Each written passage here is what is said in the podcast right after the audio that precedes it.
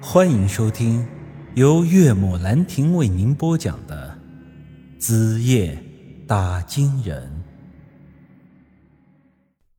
我们村村长的个性和我爹有些相似，老老实实的农村庄稼人，平时肯埋头干事，但话却是不多的。生活上的一些鸡毛蒜皮的小事，他也从不计较。但他老婆的性格却恰恰和他相反，属于屁大点事儿都能捅上天的泼妇一类的。平时村长要是稍微多说他两句，那就是一哭二闹三上吊，这日子过的是要多憋屈就有多憋屈。村长是我在村里少数敬重的几个人之一，因为他有文化。明事理，当了这么些年村长，为村里办事儿，也从来都是大公无私的。我本来记得前些年村里有一片鱼塘要承包出去，这个本来的规矩是谁出价高谁得，但村长他小舅子想要贪便宜，便找机会请他喝酒，想要靠他的关系把这事儿给内定了。但是村长最后不但没答应，反而用广播把他小舅子的这事儿给通报到了全村，还狠狠地把他小舅子给批评教育了一顿。当时很多人都感叹村长这大义灭亲的行为，为此他老婆还跟他闹过离婚。这次家里粮食被盗，尽管村长一句话都没有多说。但是我看得出他还是很焦虑的，尤其是他老婆当着这么多人的面吵吵嚷嚷，还打了他的嘴巴。作为一个男人，我是很能感同身受的。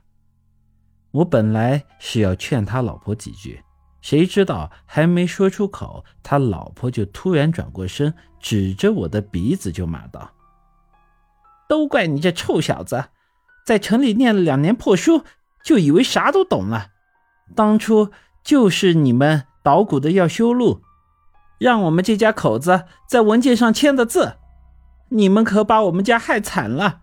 你说这报应咋不落在你们老陈家头上呢？我被这泼妇说的哑口无言。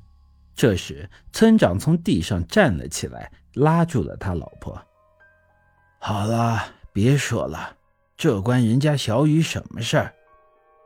泼妇依然是不依不饶，咋不关他们的事儿？当初这小子考上了县城的高中，家里没钱交学费，你别以为我不知道，是你偷偷借了八百块钱给他们老陈家的。我们这算是对他们老陈家有恩吧？但是这臭小子偏偏把修路的破事儿往你个村长身上推，这就是恩将仇报啊！好了，别说了。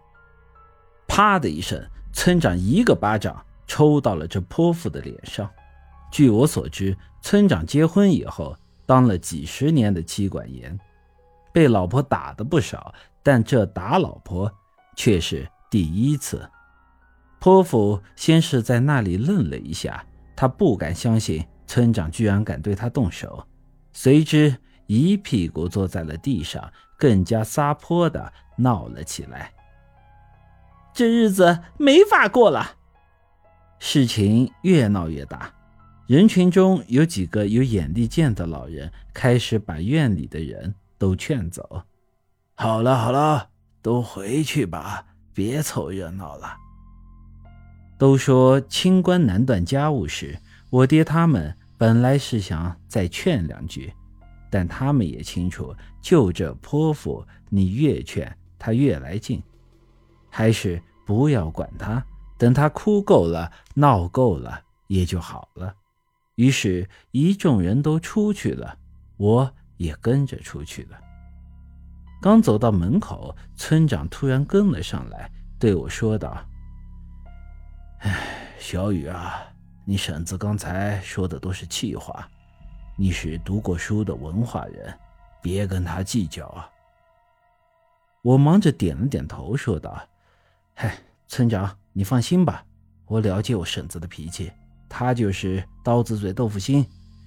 随后我又说了些安慰的话，告诉他以后的生活有什么麻烦就尽管开口，我陈宇有能力就一定帮。刚才他老婆说了一句实话，当初我是村里第一个考上高中的。但家里却为了几千块钱的学费发愁，后来逼得没有了办法，我甚至都产生了不去上学的念头。村长知道了这事儿，悄悄地塞了八百块钱给我。这事儿我一直都记着。近些年我家富裕了，要还钱给他，他也没要。他说我是村子里最有出息的后生。他看着我学了文化，他也高兴。那钱就当做是以他个人名义资助我的。还有一点，村长曾多次提起，他希望在他退休以后，我能接他的班。